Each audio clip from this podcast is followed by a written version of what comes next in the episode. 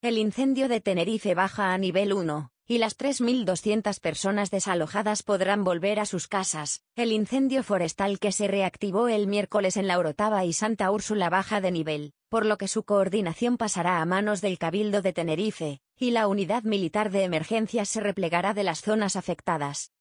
La falta de zonas de sombra en el sur de Tenerife incrementa el agobio térmico. Colectivos vecinales y grupos ecologistas reclaman menos cemento y más árboles, pérgolas y toldos en plazas, aceras, paseos y parques infantiles para protegerse del sol y del calor. Las temperaturas no dan tregua en Canarias y no bajarán la próxima semana, según la Agencia Estatal de Meteorología, previsiblemente hasta mitad, e incluso final de la próxima semana se mantengan las altas temperaturas en las islas, quizá con pequeños descensos, más marcados para el 11 y 13 de octubre.